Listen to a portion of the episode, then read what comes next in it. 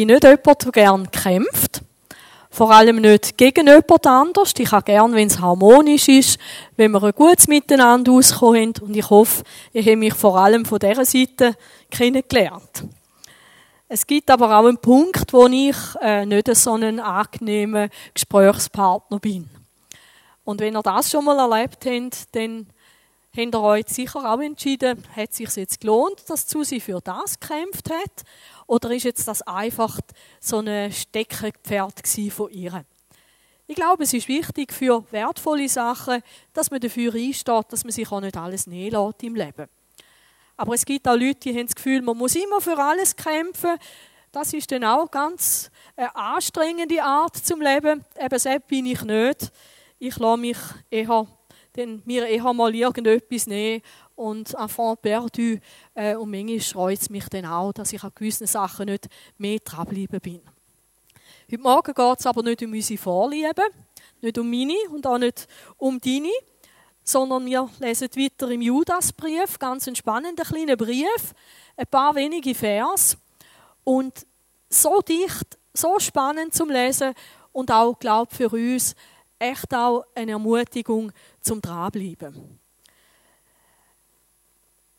Der Judas, er schreibt den Leuten, wo er sagt, ihr sind die Berufenen, ihr sind die, wo in Gott geliebt sind, ihr sind die, wo Jesus sicher als Ziel wird bringen. Er wünscht ihnen Barmherzigkeit, Liebe und Frieden. Und dann geht er mit dem Teil weiter und sagt, Geliebte. Und da finde ich etwas Schönes. Ich habe mich dann gefragt, wenn jetzt ich euch einen Brief schreiben würde, würde ich dann schreiben an die Mitglieder, Besucher und Gäste des CZP oder sehr geehrte Damen und Herren. Ähm, was man früher noch gemacht hat, ist einmal liebe Brüder und Schwestern. Und wenn man dem manchmal nicht so vertraut war mit dieser Insidersprache und von außen her ist, hat man geschaut, gibt es da Nonnen und Mönche, Brüder und Schwestern. Wir sind eine Familie, eine geistliche Familie. Wie würde ich euch anschreiben? Würde ich es so machen wie der Judas? Er weiß, wer die Leute sind und sagt, er sind die Leute, die ich so fest lieb habe. In moderneren Übersetzungen heißt es zum Beispiel, liebe Freunde. Aber ich habe gedacht, für mich gibt es einen Unterschied, ob ich sage, jemand ist mein Geliebter oder jemand ist ein lieber Freund. Also spätestens, wenn du eine Geliebte hast oder einen Geliebten, machst du da auch ganz einen großen Unterschied. Der Judas, er sagt, hey, ich habe euch von ganzem Herzen wirklich lieb. Und all das, was jetzt kommt, muss auf dieser Grundlage auch verstanden werden. Also nicht, weil ich euch hasse, darum schreibe ich euch jetzt und mache euch fertig, sondern aus einer ganz großen Liebe heraus. Für mich zeigt sich da drin auch die Liebe von Gott, von Gott, die er in Judas hineingeleitet hat, für seine Leute.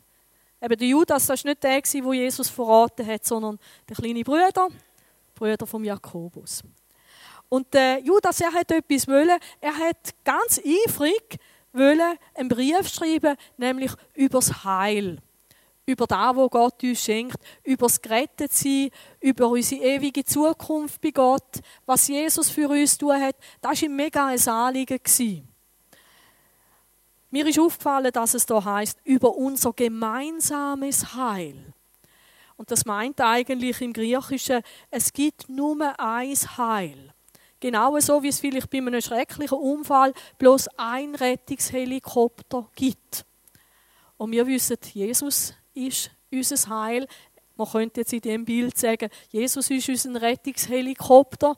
Und wenn wir gerettet werden wollen, dann müssen wir dort einsteigen oder uns mindestens in so einen Heli hineinlupfen lassen. Eben, es gibt bloß ein Heil auf dieser Welt.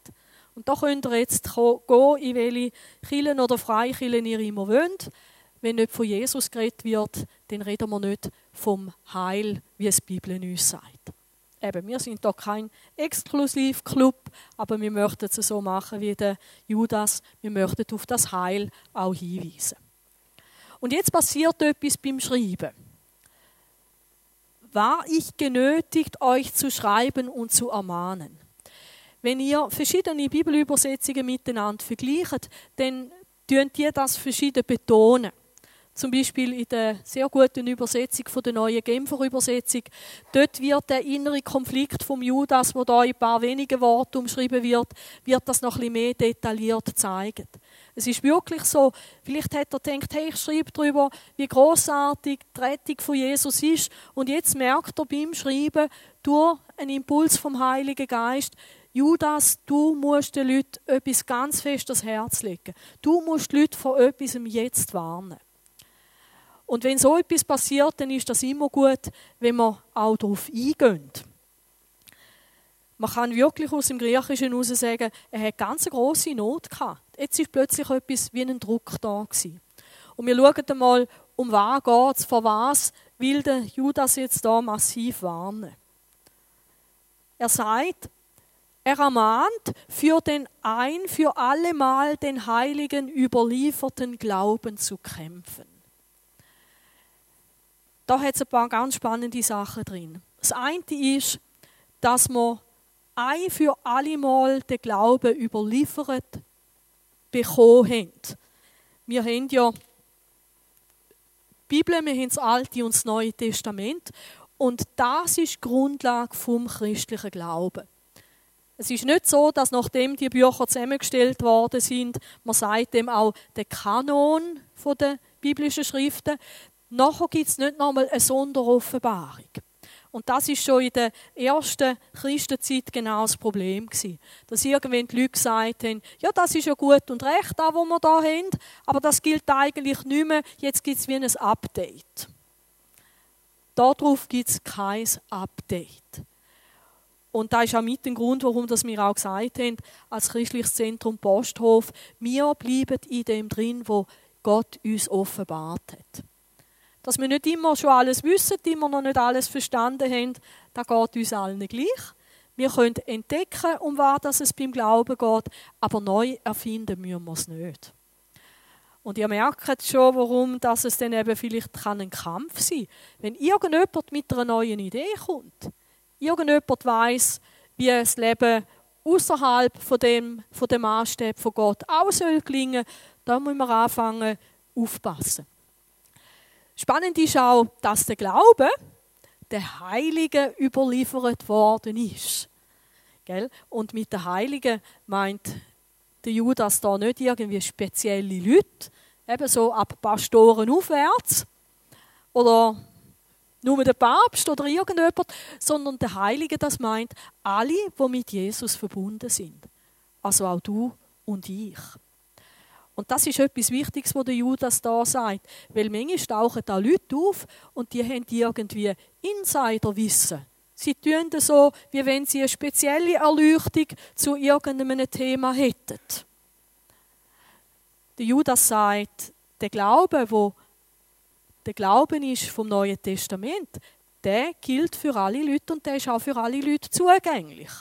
Ich bin so dankbar, dass wir heute die Bibel auch in verschiedenen Übersetzungen haben. Wenn du dich schon fest gewöhnt bist, als Bibel lesen, empfehle ich dir vielleicht ein bisschen wörtlichere Übersetzung.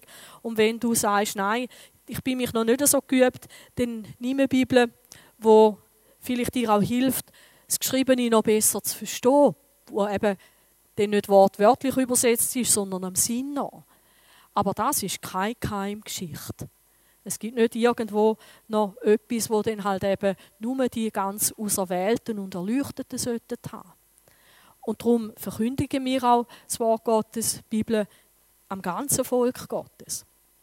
Ich bin immer dann skeptisch, wenn irgendjemand ein Buch schreibt, wo noch etwas herausgefunden hat über den Glauben, wo ich in der Bibel so nicht sehe. Ich bin sehr skeptisch. Weil ob mich das dann nicht auf irgendein falsches Gleis führt. Manchmal hätte ich auch gern, dass in der Bibel mehr stehen, was dort steht. Es gibt gewisse Sachen, die würden mich interessieren. Dort hätte ich gerne eine Antwort drauf. Und dort, wo die Bibel schweigt, dort kann niemand eine endgültige Antwort drauf haben. Menge Sachen muss man ableiten, das ist so, man muss sich auch Gedanken darüber machen, aber wenn etwas nicht in der Bibel steht, nimm es mit Vorsicht, mit Vorsicht zu genießen. Ich tue nämlich die Leute herausfordern, dass sie mir in der Bibel zeigen, warum sie dieser Meinung sind.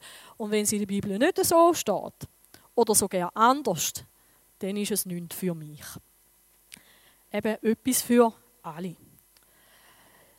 Der Judas er sagt, wir sollen für den Glauben kämpfen. Und ich habe mir dann überlegt, wo in der Bibel finde ich das, dass man das eben vielleicht nicht gemacht hat. Und ich habe gemerkt, man könnte die erste, die erste Seite aufschlagen. Jetzt bleibt da etwas hängen.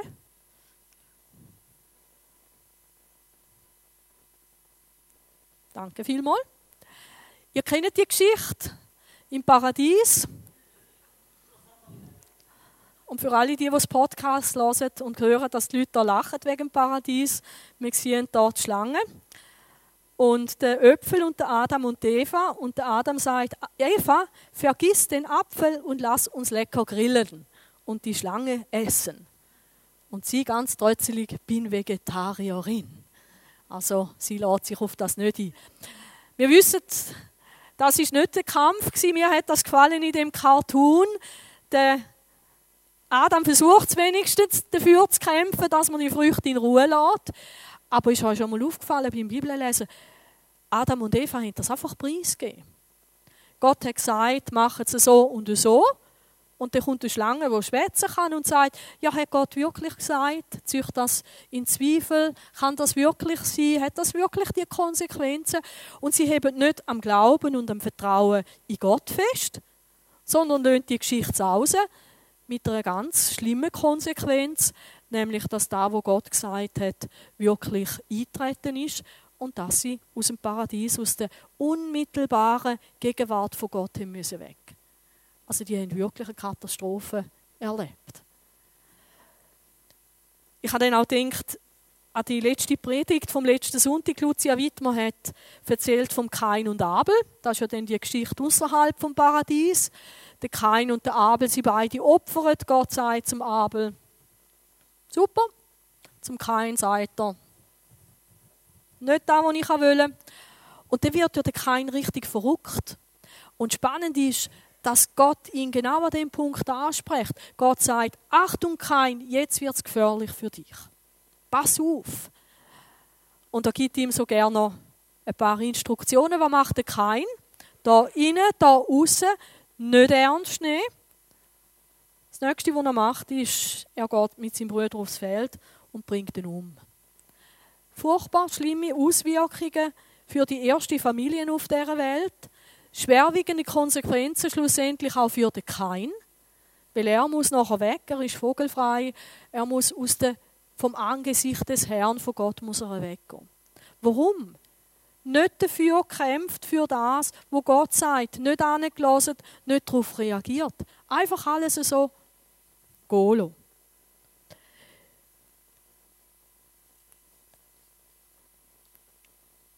Der Judas hat gesagt, wir sollen für den Glauben kämpfen. Das lohnt sich, an dem wirklich festzuheben. Der Paulus, er hat einen jungen Mitarbeiter gehabt, den Timotheus. Und der Timotheus, er hat die Aufgabe bekommen, in einer Gemeinde in Ephesus die Gemeinde gut zu leiten. Heute könnte man sagen, das ist vielleicht eine Gemeindeleitung oder eine Kirchenvorsteherschaft. Es ist ein Pfarrer, es sind Pastoren, es sind Pastorinnen. Und die Frage ist, was ist deren ihre Aufgabe wirklich? Der Paulus schreibt am Timotheus, ich bitte dich eindringlich, also wirklich mit Nachdruck, vor Gott und vor Jesus Christus. Also merkt ihr, das ist ziemlich eine feierliche Geschichte. Er sagt nicht bloß, hey Tim, ich hätte noch einen Vorschlag. Wenn du ein richtig toller Preacher willst sein, dann überleg dir einmal, ob du es nicht so willst machen Sondern er sagt, lass, ich sage dir das vor Gott und vor Jesus Christus. Ich sage dir das vor dem, wo über die, Lebendigen und die Toten Gericht halten wird. Ich sage es dir im Hinblick auf die Wiederkunft von Jesus und auf den Moment, wo er seine Herrschaft aufrichtet. Und was ist so ernst? Verkünde die Botschaft Gottes. Der Luther übersetzt, predige das Wort.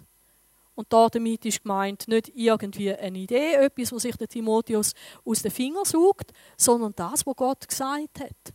Das, was Apostellehre war. Das, was wir schlussendlich heute im Alten und im Neuen Testament haben.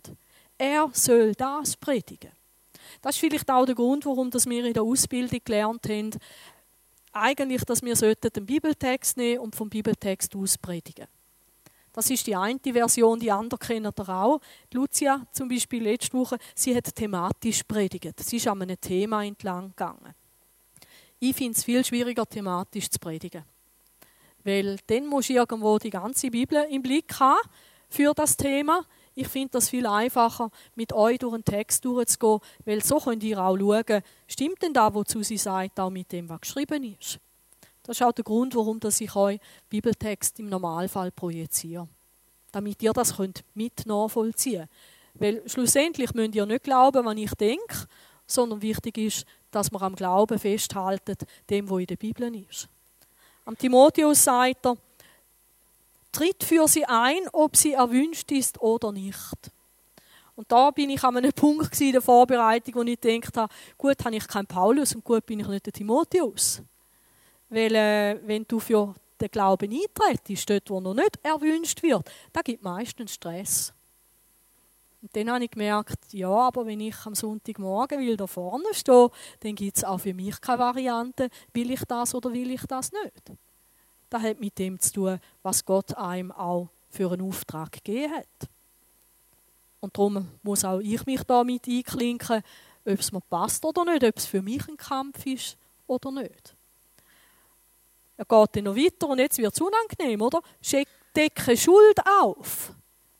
Also der Timotheus hätte Leute, und zwar die Christen, sollen sagen, wo sie verkehrt liegen. Ich habe mit jemandem ein Gespräch am letzten Freitagnachmittag und die Person gewusst, dass ich komme und die hat schon ein bisschen Angst vor mir. Ich sagte, ah, irgendwie habe ich das Gefühl, habe ich etwas nicht so gut gemacht. Ich sagte, nein, du musst keine Angst haben, sonst hätte ich es dir schon gesagt. Aber auch wenn es darum geht, jemanden zu korrigieren. Also ich mache das nicht so gern. Weise zu Recht. Das heisst nicht, ich mache dir einen Vorschlag, überleg es dir doch einmal, sondern das ist vielleicht ein Thema, wo ich muss sagen, ich nehme jetzt einmal den Sven, weil wir kennen uns gut. Das ist dann, wenn ich sage, Sven, so geht das nicht. Und ich weiß, wenn ich so mit dem Sven reden müsste, da hätte ich erstens keine Freude daran. Es würde mir nicht leicht fallen. Aber wenn es mir wichtig ist, dass das Sven nicht irgendwo sein Leben in eine Wand hineinfährt, dann ist es vielleicht noch gut, wenn ich sage, hey Sven, mach das nicht.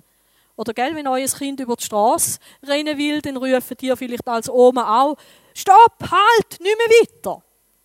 Und dort kommt dann nicht, ja, weißt wenn, wenn du gerne möchtest, dann bleib lieber jetzt an meiner Hand da. Nein, dann können wir auch als Großeltern sagen, hey, stopp, halt.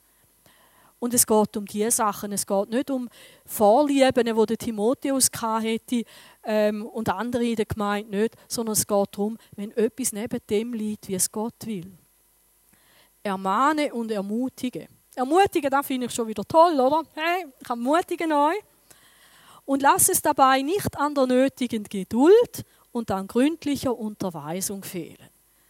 Das muss man jemandem sagen, wo andere auch zurechtweisen soll. Weil manchmal verlierst du einfach auch Geduld mit jemandem. Jetzt macht er das schon wieder. Aber vielleicht ist auch der Grund der, dass ich dem Sven gar nicht genau und gründlich erklärt habe, warum. Er ist übrigens jemand, der mir einmal gesagt hat, Susi, wenn etwas nicht gut ist, dann sagen wir es. Und das ist natürlich eine schöne Voraussetzung dann auch. Aber das soll jemand machen, wofür das Evangelium steht. Warum? Denn es kommt eine Zeit, da werden die Menschen der gesunden Lehre kein Gehör mehr schenken. Gell? Da merken wir schon etwas Tolles. Da heißt es gesunde Lehre. Man könnte auch sagen reine Lehre. Das ist da, wo von Gott herkommt, wo für uns auch heilsam ist. Und es wird eine Zeit kommen, wo die Leute nicht mehr hören. Stattdessen werden sie sich Lehrer aussuchen, die ihren eigenen Vorstellungen entsprechen. Wenn ich das Fernsehprogramm anschaue, ich schaue Fernsehen auf meinem Handy, und ich muss so schauen, wie man früher noch geschaut hat, nämlich da, wo gerade läuft. Also ich kann keine Sendungen speichern und später schauen. Das ist mir einfach zu teuer, für das will ich kein Geld ausgeben. Also muss ich immer schauen, was gerade aktuell ist. Und natürlich schaue ich dann das, was an meinen Vorstellungen entspricht. Ich schaue etwas, was eigentlich auch, was ich finde, was zu mir passt.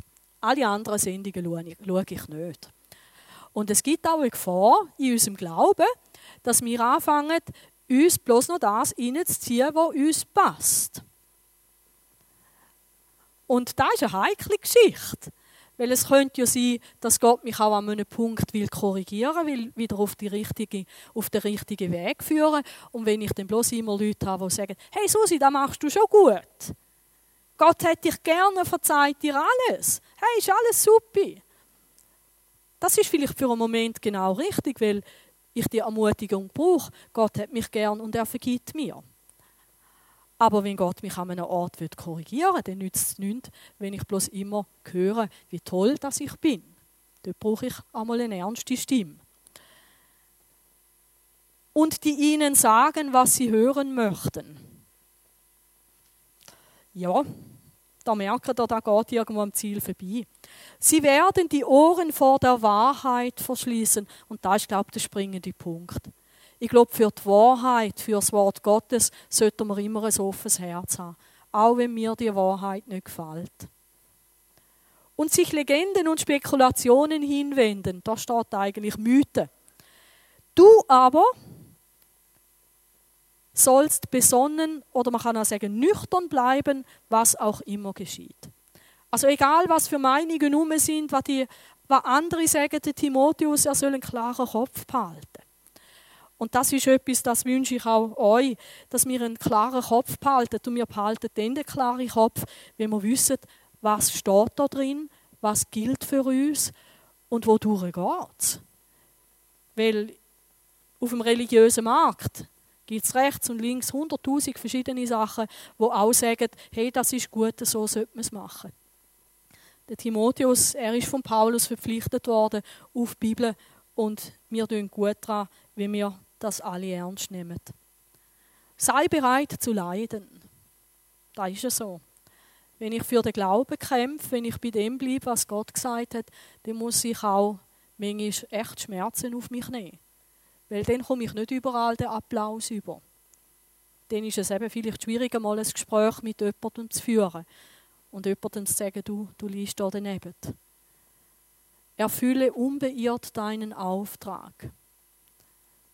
Es gibt ein ganz altes Pfingstlerlied, das heißt in einer Strophe: Wenn keiner mit mir geht, ich folge Jesus.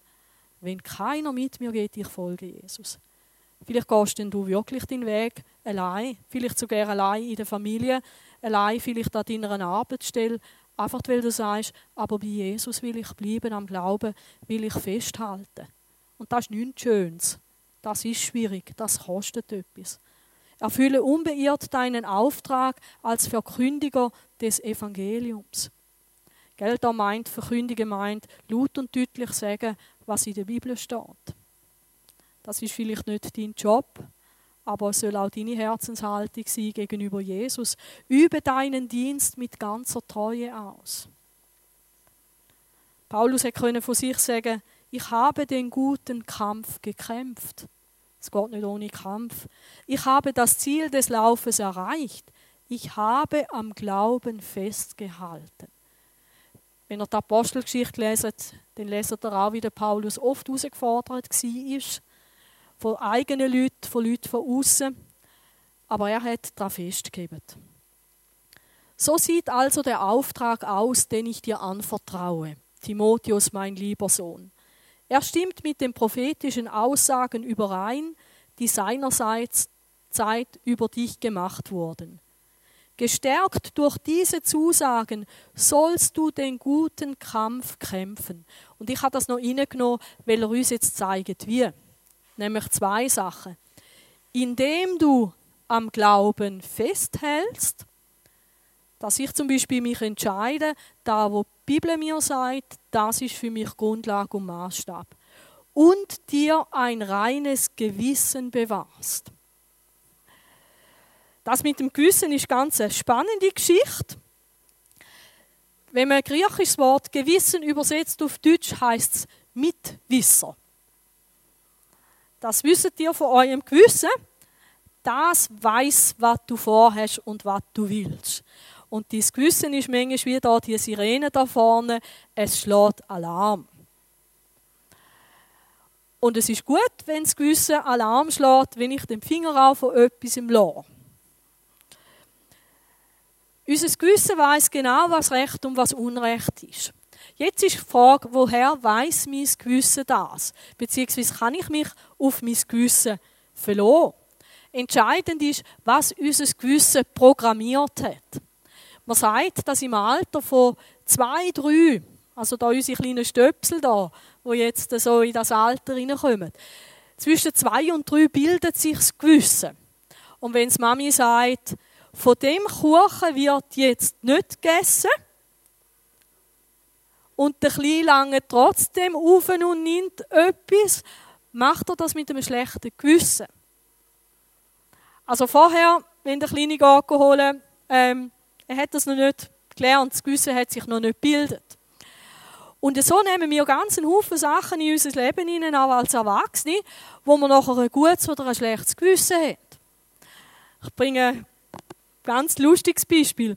Ich weiß von Kannibalen, die sind, haben Besuch bekommen von einem Missionar und der hat ihnen von Jesus erzählt. Die haben die Botschaft vom Glauben angenommen. Der Missionar ist weggegangen, nach einiger Zeit wieder zurückgekommen und hat sich darüber gewundert, dass gewisse Sachen sich im Leben von diesen Leuten nicht geändert haben. Sie sind zum Beispiel Kannibalen geblieben. Sie haben andere Menschen gegessen haben aber betet vor dem Essen, lieber Herr Jesus, sei unser Gast und segne, was du uns beschert hast. Das haben sie gelernt. Menschenessen ist nichts Verwerfliches. Ähm, ich finde es ein lustiges Beispiel, weil ich glaube, dort hätte ich ein schlechtes Gewissen, wenn ich mir vorstellen wer ich jetzt euch am wer von euch ich am liebsten zum Mittag hätte. Und und darum müssen wir auch unser Gewissen ein bisschen hinterfragen. Oder habt ihr auch schon mal ein schlechtes Gewissen gehabt, weil ihr nicht immer für alle anderen da sind? Habt ihr schon mal ein schlechtes Gewissen gehabt, um jemandem zu sagen, nein, es geht mir wirklich jetzt nicht, ich mag nicht mehr, ich schaffe es nicht mehr. Und schlechte Gewissen hat euch dann dort angebracht, dass er halt vielleicht gleich nochmal etwas macht obwohl es nicht mehr drin gelegen ist. Das zeigt, was du für einen Maßstab hast in deinem Herz zwischen gut und böse und richtig und falsch. Und jetzt ist es natürlich ganz wichtig, was ist denn ein reines Gewissen? Das reine Gewissen da ist eben gemeint, das Gewissen, wo an der Bibel programmiert ist, an den Maßstab von Gott. An dem Maßstab von Gott ist es so, du sollst nicht töten. Also ein Kannibal, dem sein Gewissen auch in Christ ist, das muss neu programmiert werden. Du sollst deinen Nächsten lieben. Und dass ich hat dich zum Fressen gern eine andere Bedeutung hat, wie da, wie er es bis jetzt gelebt hat. Ein Gewissen haben, wo Gott gegenüber Rechenschaft ableitet, das darf auch dort angehen, wo ich sage, und jetzt ist mir Beziehung zu Gott wichtiger, das hat jetzt Priorität. Ich kann jetzt nicht einfach auch noch den Rest von meiner Freizeit für andere Leute aufopfern, die einfach rufen und auch noch etwas haben. Ich will tun, was Gott jetzt von mir verlangt. Und merken, da muss unser Gewissen manchmal eine neue Programmierung bekommen. Und jetzt eben auch nicht von der Umwelt oder von dem, wie man es immer schon früher noch gemacht hat, sondern indem ich anfange, die Maßstäbe von Gott von der Bibel ganz ernst nehmen.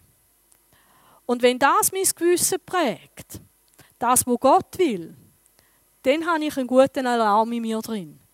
Und wenn ich merke, dass mein Gewissen anschlägt, dann lohne ich es. So ein Gewissen, da warnt dann auch zu der richtigen Zeit. Sich auf eine Sache einzulassen oder nicht einzulassen und das gute Gewissen zu behalten. Also da ist die Voraussetzung. Und schaut mal, wie der Paulus das zum Abschluss bringt. Er sagt, einige haben ihr Gewissen zum Schweigen gebracht. Wie bringe ich mein Gewissen zum Schweigen? indem ich etwas mache. Ich habe vielleicht ein, ein schlechtes Gewissen dabei, ich mache es trotzdem. Ich komme wieder in die gleiche Situation, ich habe immer noch ein schlechtes Gewissen, ich mache es trotzdem. Und wenn man das genug lang macht, das kennt ihr vielleicht auch, hat man kein schlechtes Gewissen mehr. Das Gewissen schweigt.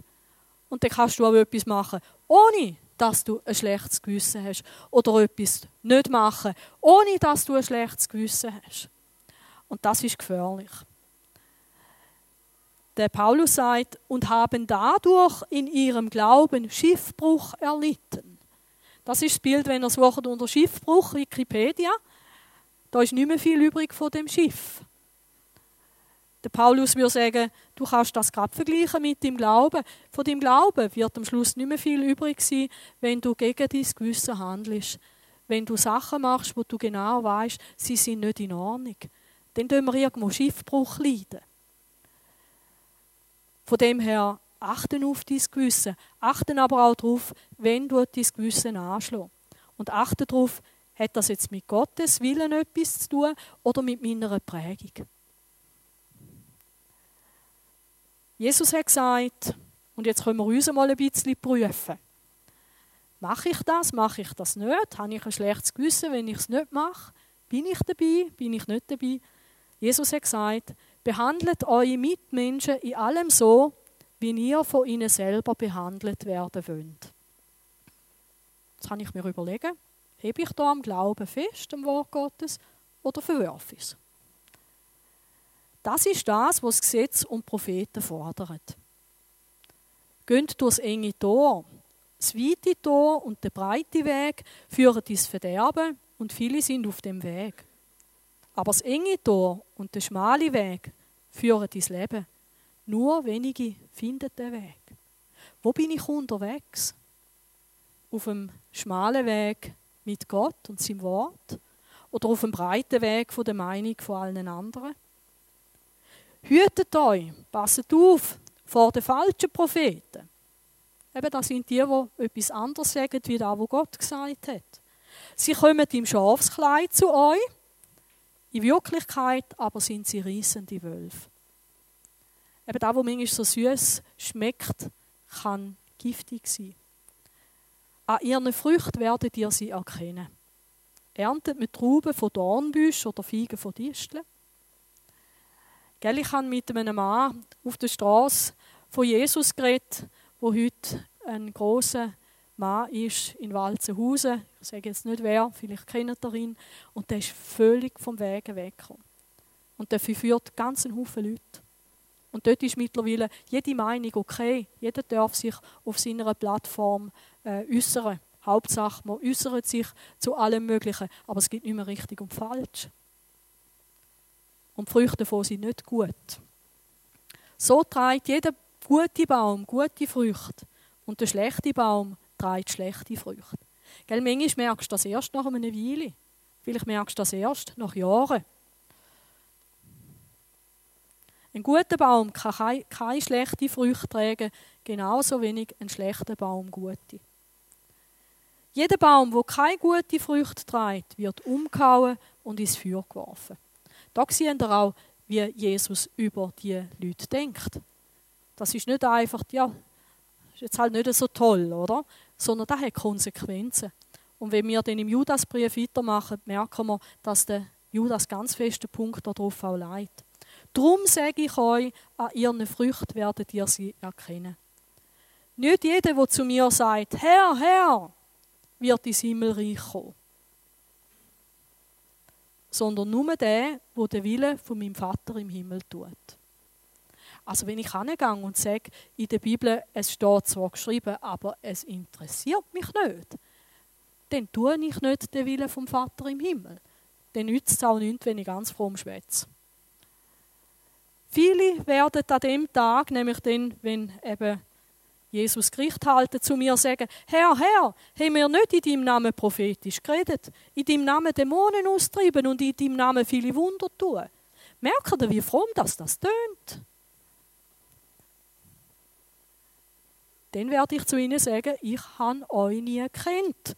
Geht weg von mir, ihr mit eurem gesetzlosen Treiben. Merkt ihr? Auf das schauen, was ein Mensch tut, nicht nur auf das, was er sagt. Und vielleicht merkst du, oh, jetzt trifft es mich auch an gewissen Sachen auf dem falschen Fuß, oder? Wir haben die Chance, dass wir uns etwas sagen lassen, uns etwas korrigieren lassen und uns unser Verhalten ändern. Darum gleicht jeder, der meine Worte hört und danach handelt, also hören, tun, an einem gescheiten, klugen Mann, der sein Haus auf felsigem Grund baut. Das muss nicht unbedingt so extrem sein wie da. Aber ich sage euch, wenn ihr das macht, das kostet Einsatz. Aber es lohnt sich auch, auf einem richtigen Fundament zu bauen. Wenn dann der Wolkenbruch niedergeht und die Wassermasse anflutet und wenn der Sturm tobt und mit voller Wucht über das Haus hineinbricht, stürzt es nicht ein, es ist auf felsigem Grund gebaut. Also da, wo Jesus gesagt hat, wenn wir es hören und tun, dann haben wir unter Boden unter den Füßen. Jeder aber, der meine Worte hört, oder ich würde sagen, lesen könnte, und nicht danach handelt, gleicht einem dummen, törichten Mann, der sein Haus auf sandigen Boden baut, wenn dann ein Wolkenbruch niedergeht und die Wassermassen kommen, wenn der Sturm tobt und mit voller Wucht über das Haus hineinbricht, stürzt es ein und es wird völlig zerstört. Und das sind keine schönen Aussichten. Gell? Es ist nicht so, dass es heißt, wenn wir tun, was Gott sagt, dann haben wir immer bloß Sonnenschein, kein Problem, alles immer eitel, toll, kein Widerstand, nichts. Heißt es überhaupt nicht. Der Test, die Herausforderungen, der Sturm kommt über beide. Die Frage ist, was wird am Schluss noch da sein? Was wird am Schluss da sein von unserem Leben? Kommen wir dann einfach ganz noch knapp in den Himmel? Oder stehen wir auf dem Felsen und dürfen Jesus einmal sagen, Jesus, du hast mir so viel anvertraut, ich habe so viel gewusst, ich habe es probiert, so gut ich kann Herr, und, und du bleibst auf dem Boden stehen. Aber es hat ganz viel damit auch zu tun, was mache ich und was mache ich nicht. Und dort, wo du etwas machst, wo du ein schlechtes Gewissen dabei hast, überprüf das unbedingt nochmal. Weil es lohnt sich nicht, am Schluss Schiffbruch zu erleiden, am Schluss nichts mehr zu haben, weil wir investieren ein ganzes Leben auch in so viel. Der Judas sagt, wir sollen kämpfen. Geben wir nicht einfach die Sachen so leicht preis. Geben wir uns Mühe. Stehen wir innerlich auf und sagen, ich bleibe bei Jesus, ich bleibe bei dem, was er gesagt hat und ich will in Treue tun, was er mir sagt. Und dann sagst du vielleicht, Herr, ich brauche Kraft zum Kämpfen. Ich brauche Menschen, die mir helfen. Ich brauche Geschwister, die mit mir auf dem Weg sind. Und da wollen wir auch gerne füreinander sein. Und mein Wunsch ein bisschen an euch ist auch, dass ihr immer gut auch mitloset und wenn jetzt ihr würdet merken, Susi hat jetzt heute etwas gesagt, was mit der Bibel nichts zu tun hat, oder irgendwo neimet ist etwas nicht ganz koscher gewesen, dann kommt auf mich zu. Weil ich will nicht, dass wir miteinander irgendetwas an die Wand fahren sondern ich will, dass wir am Schluss nicht Schiffbruch erleiden mit dem Glauben, sondern dass wir ein Boot haben, das uns sicher über den Ozean bringt, auch wenn es stürmt und kuttet und manchmal schwierig ist. Ich möchte gerne mit euch noch beten. Vater im Himmel, danke vielmals, dass es auch die warnenden, ernsten Stimmen gibt in deinem Wort. Danke vielmals für den Judas, wo da sie schreiben, unterbrochen hat, einfach auch zum seinen Freunden und auch uns zu sagen, dass wir wirklich für den Glauben kämpfen sollen. Nicht einfach für unsere Überzeugung, sondern für das, was du uns gesagt hast in deinem Wort. Und Herr, wir möchten uns wirklich an das halten. Wir möchten uns nicht Freiheiten rausnehmen, dort wo du sagst, wir sollen die Finger davon lassen. Wir möchten aber auch nicht feig sein, wenn du uns zu gewissen Sachen herausforderst. Wir möchten lernen, zu tun, was du uns sagst. Schenk uns Kraft dazu, den Mut dazu, die Energie dazu und vor allem den inneren Willen. Und dort, wo unser Gewissen komisch programmiert ist, wo es auf Sachen reagiert, wo es nicht sollte, und auf anderes Zeug nicht, was es eigentlich sollte, dort Lass du uns nochmal erleben, wie unser Gewissen von deinem Wort her darf geprägt werden. Dass wir so auch einen inneren Mitüsser haben im Alltag, wo uns helfen kann, gute und richtige Entscheidungen zu treffen. Danke vielmals, Vater, für deine Ermutigung und für deine Ermahnung heute Morgen. Amen.